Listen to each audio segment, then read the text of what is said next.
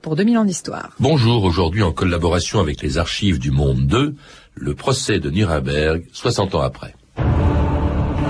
Ce tribunal a reçu mission de châtier les criminels de guerre. C'est par ces mots, articulés d'une voix calme, que Lord Justice Lawrence a ouvert ce matin à Nuremberg le plus grand procès de l'histoire.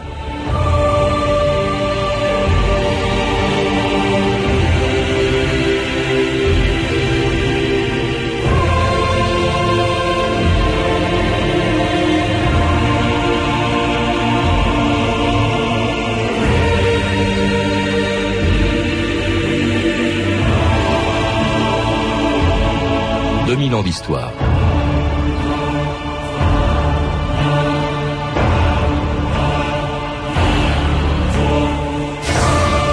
Il y a 60 ans, le 20 novembre 1945, à 10 heures du matin, dans la salle 600 du palais de justice de Nuremberg, Lord Geoffrey Lawrence ouvrait le plus grand procès de l'histoire. Devant lui, 21 des plus hauts dirigeants du Troisième Reich étaient inculpés de crimes de guerre, de crimes contre la paix, mais aussi d'un crime sans précédent dans l'histoire, le crime contre l'humanité. C'est-à-dire préciser l'acte d'accusation, l'assassinat, l'extermination, la déportation et tout acte inhumain commis contre des populations civiles pour des motifs politiques, raciaux ou religieux. Jamais avant le 20 novembre 1945, on n'avait parlé de crimes contre l'humanité. Jamais non plus on n'avait vu autant de journalistes dans un tribunal. Ce jour-là, ils étaient venus du monde entier pour assister à l'ouverture du procès des plus hauts responsables encore vivants du régime nazi. Des maréchaux, des amiraux, des hommes d'État, des hauts fonctionnaires vont devant une cour internationale répondre non pas du crime d'avoir déclenché la guerre, nous n'en sommes pas encore là, mais du crime de l'avoir mené au mépris des lois humaines. Ils répondront des déportations, des massacres de civils, des vols, des pillages, dont se sont rendus coupables ceux dont ils étaient les chefs et qui obéissaient à leurs ordres.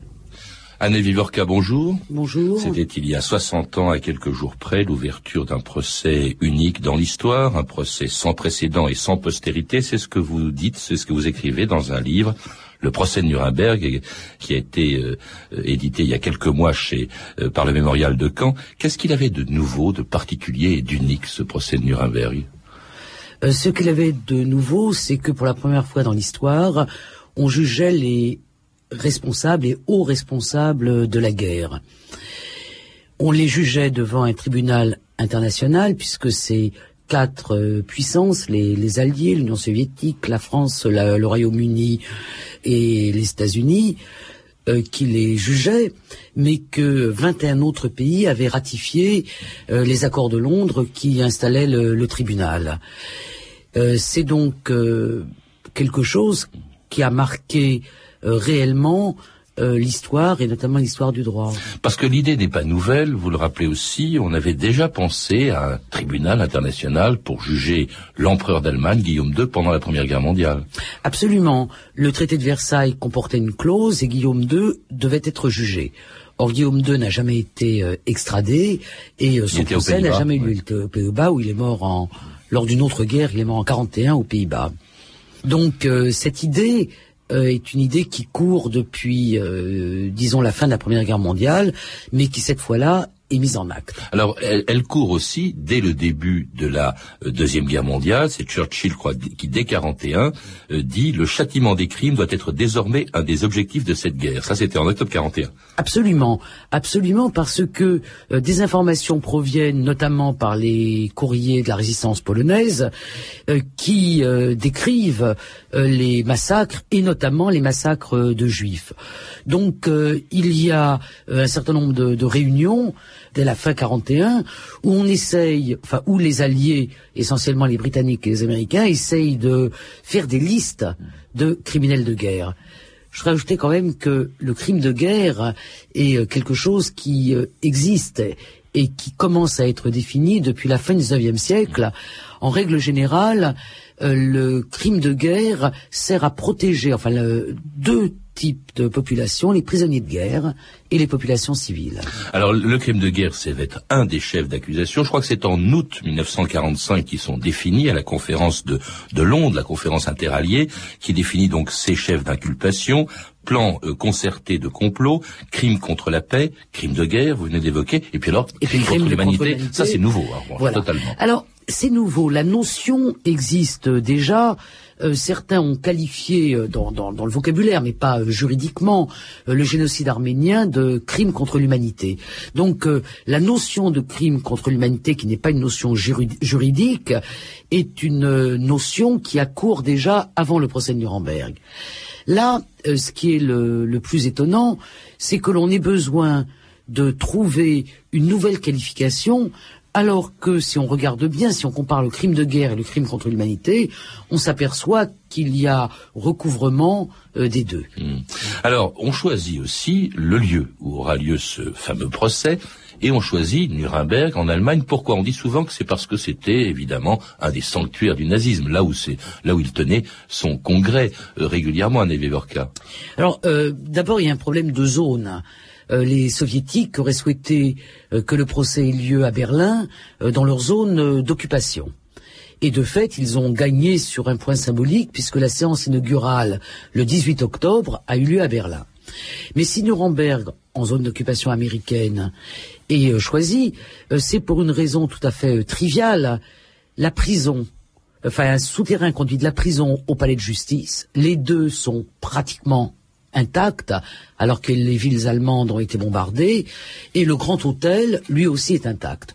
Donc on a trois éléments qui vont permettre aux Américains euh, de- d'installer euh, ce tribunal.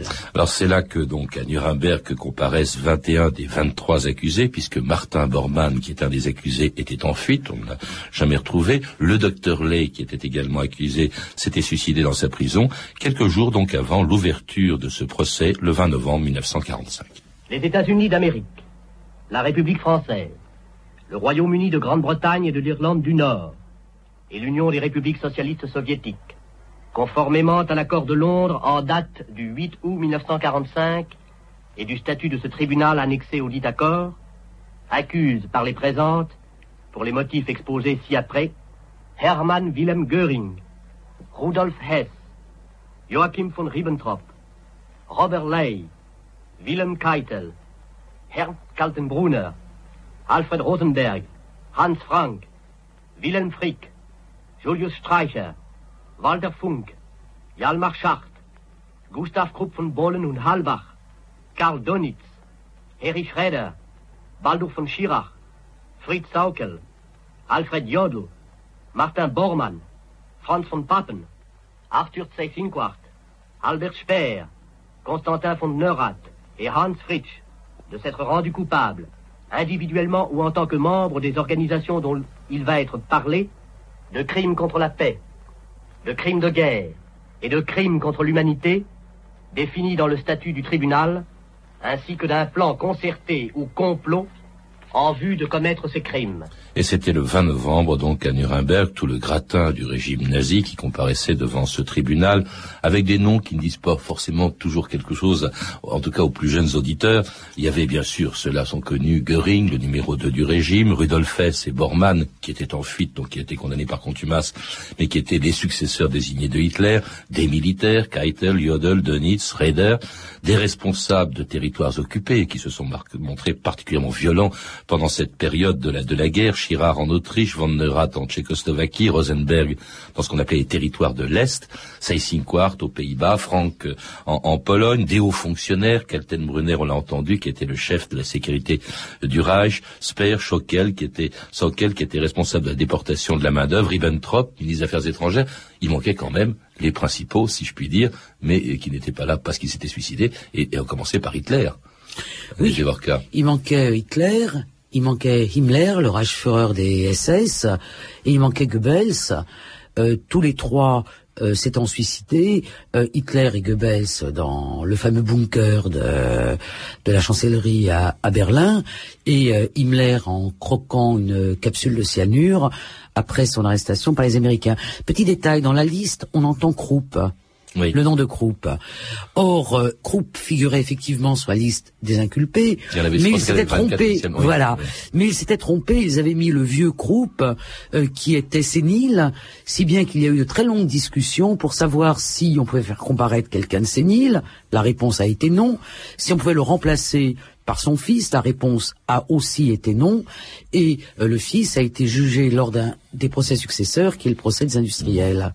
Alors, ces procès se déroulent donc devant un tribunal euh, composé de représentants de quatre pays euh, seulement. C'était les États-Unis, l'URSS, la France, la Grande-Bretagne. On peut être étonné de voir l'absence, ou plutôt de, l'absence de pays qui ont terriblement souffert aussi du régime nazi quand ils ont été occupés. Je pense à la Pologne, je pense aux Pays-Bas, par exemple, à la Grèce oui, parce que ces pays ont été signataires euh, des accords de Londres, donc ils étaient représentés par les quatre autres, euh, par les quatre autres, excusez-moi, euh, puissances. Par exemple, la France a mené l'accusation au nom de la France, mais aussi de l'Europe de l'Ouest, c'est-à-dire des Pays-Bas, de la Belgique. Donc l'ensemble des pays euh, impliqué dans la guerre a été représenté à ce tribunal. L'ensemble des pays euh, victimes, hein, pas. Hmm. Alors cela dit, ce sont les quatre principaux donc qui sont représentés euh, par huit juges, deux pour chacun de ces quatre pays, États-Unis, URSS, France et Grande-Bretagne, qui également ont quatre procureurs généraux. Et le tribunal était présidé par Lord Geoffrey Lawrence, qui après la lecture de l'acte d'accusation demandait aux accusés s'ils plaidaient coupables ou non coupables.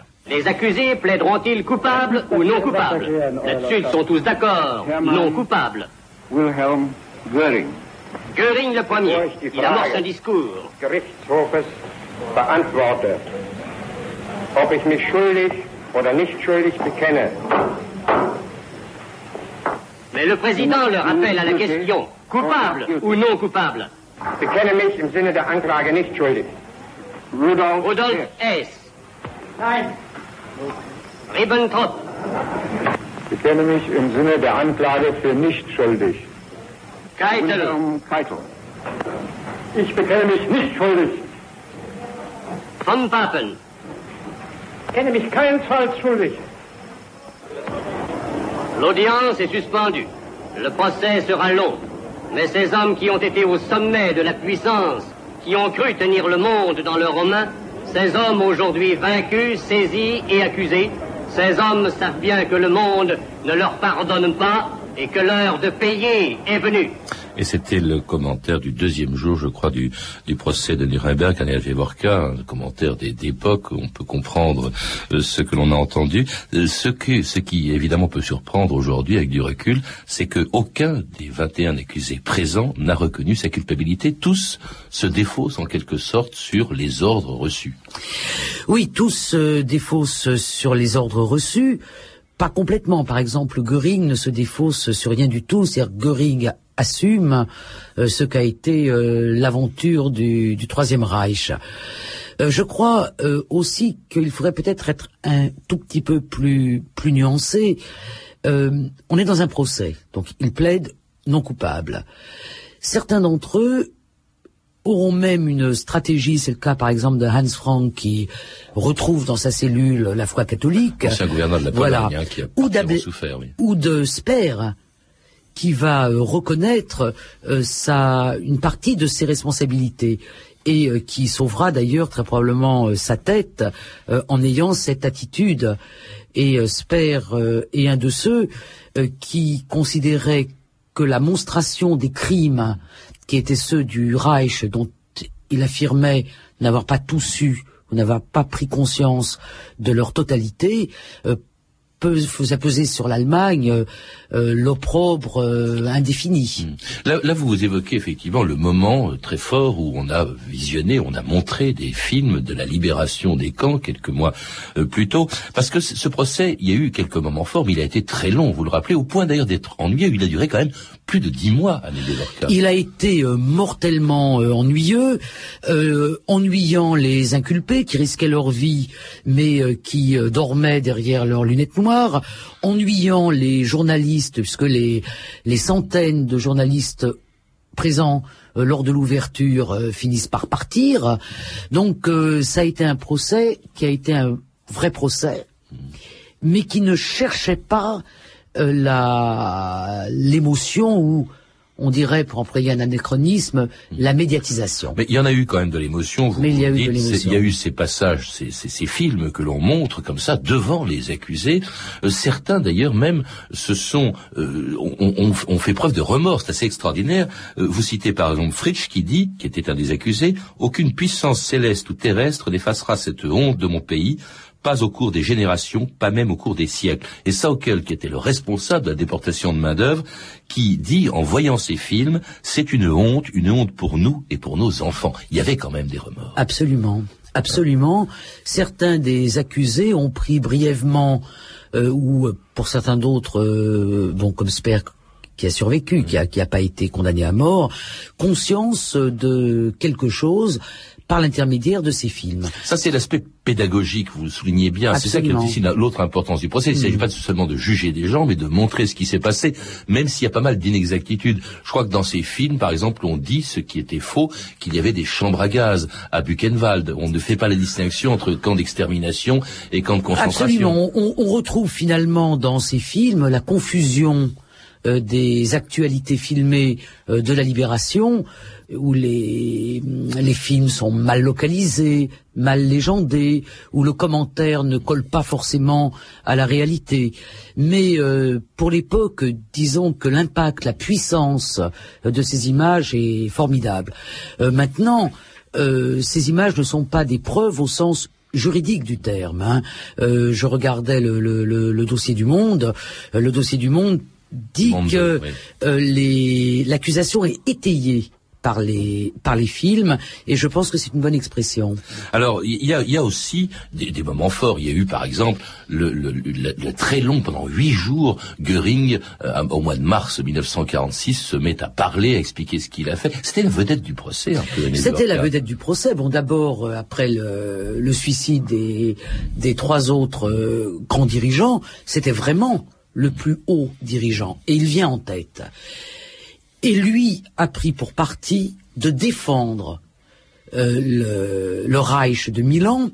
Euh, il a pris pour le parti, il a pris parti, et pour le moment il s'est trompé, euh, de dire que l'histoire retiendra leur nom, ce qui est vrai, mais retiendra l'épisode du nazisme comme un moment glorieux mmh. de l'histoire du monde, comme si le nazisme n'était pas définitivement écroulé. Alors ça fait partie des moments forts. Il y a aussi des moments où des choses qui ont été quand même occultées. Prenons un exemple.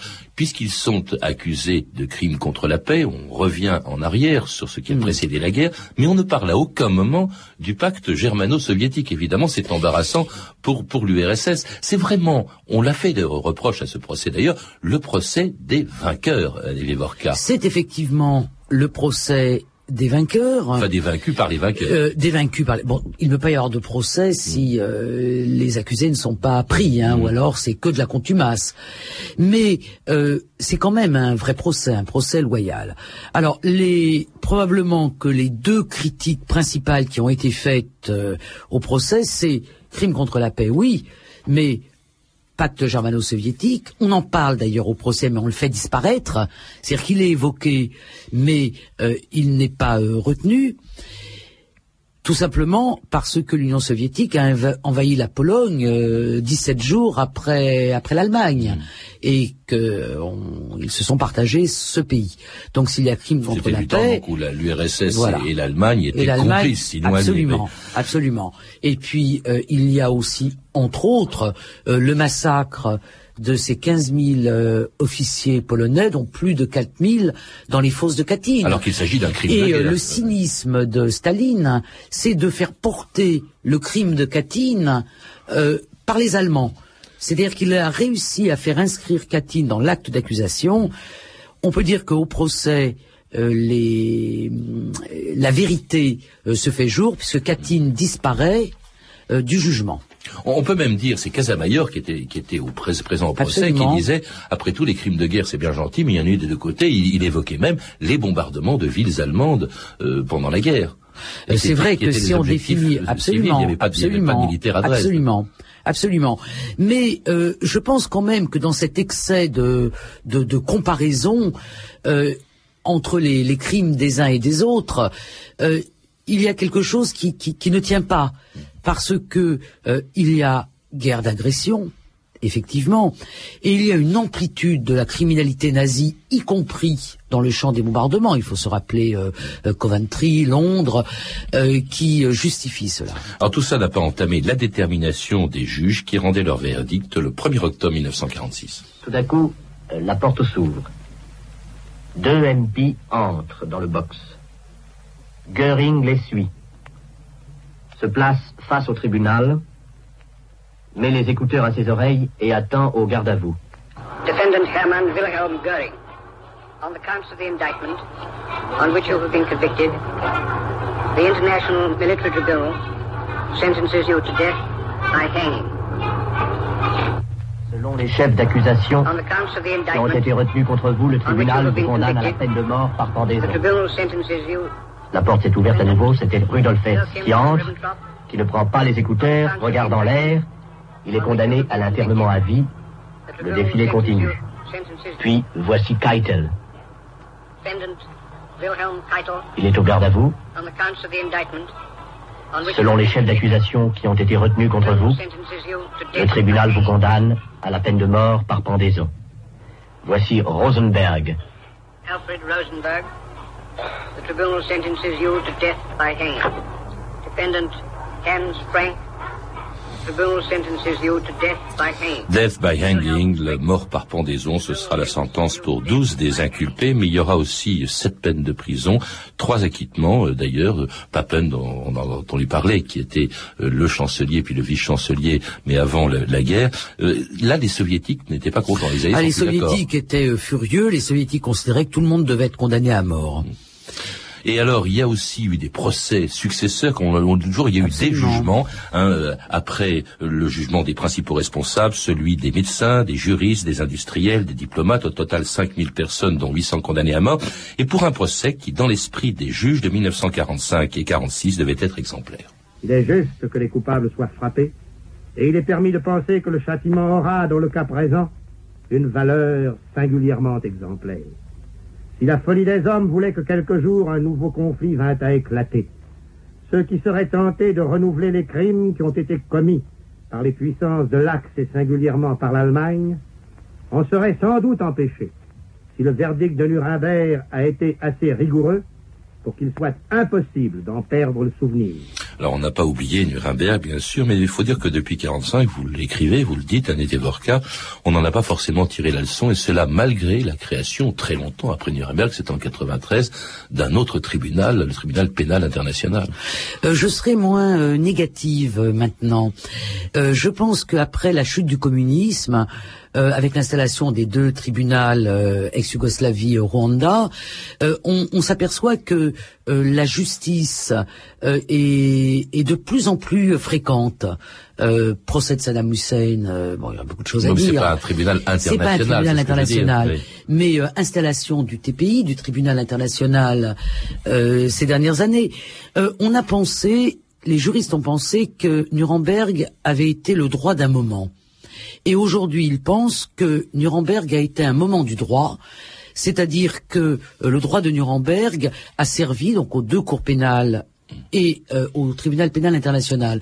Donc je crois que l'idée euh, d'une justice, l'idée de juger les responsables de la guerre est quelque chose qui a fait son chemin, disons, ces, ces 15 dernières années. Parce que quand même, il y a eu aussi beaucoup de génocides, de crimes épouvantables qui n'ont pas été du tout, enfin dont les responsables n'ont pas été traduits devant un tribunal. C'est quand même très. Euh, aujourd'hui, c'est également c'est très contesté. On s'en rend bien compte. On ne sait pas très bien ce que devient le tribunal qui est en train de juger euh, Milosevic. On ne sait pas très bien ce qui s'est passé avec les responsables du génocide au Rwanda. C'est quand même. Euh, vous êtes optimiste, mais enfin vous l'étiez pas il y a quelques années. Non, je suis. Je n'ai pas dit que j'étais optimiste. Je me disais que j'étais un petit peu moins pessimiste qu'il y a dix ans Et euh, mon, ma diminution du pessimisme vient aussi de cette grande enquête qui montre que le nombre de guerres a diminué, que le nombre de morts par guerre a diminué, que le nombre de génocides a diminué.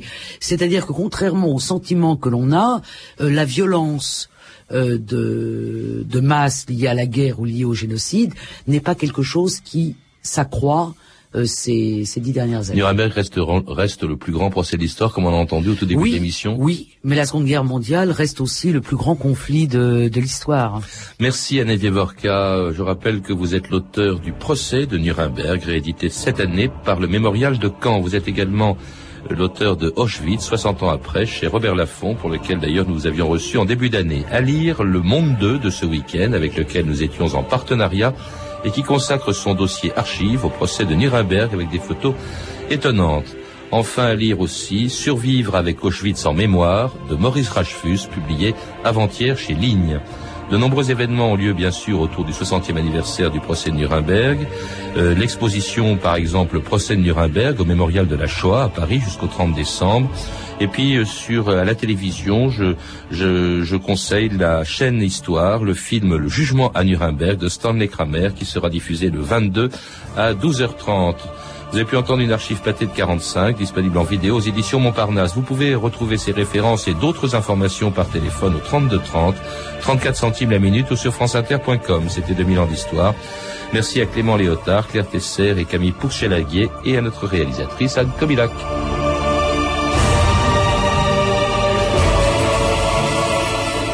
Bonne fin de semaine à tous et à lundi avec de nouveaux sujets. Lundi, jour du premier épisode des Rois Maudits sur France 2. Jean Favier viendra nous parler du premier d'entre eux, Philippe Lebel. Mardi, le père du surréalisme, André Breton. Mercredi, d'où viennent les Français. Jeudi, une histoire du mal de vivre. Enfin, vendredi, un événement totalement oublié de la Première Guerre mondiale. Un extraordinaire Noël de fraternisation dans les tranchées en 1914. Il est 14h30 sur France Inter, l'heure de retrouver Eric Oswald. Merci Patrice Gélinet, à lundi. J'irais bien reprendre un coup du côté de chez Stéphane. En commémoration du décès de notre chanteur favori Dave. C'est pas moi. Manina, rappelle-toi. Arrête, arrête, arrête, arrête. Salis pas mémoires.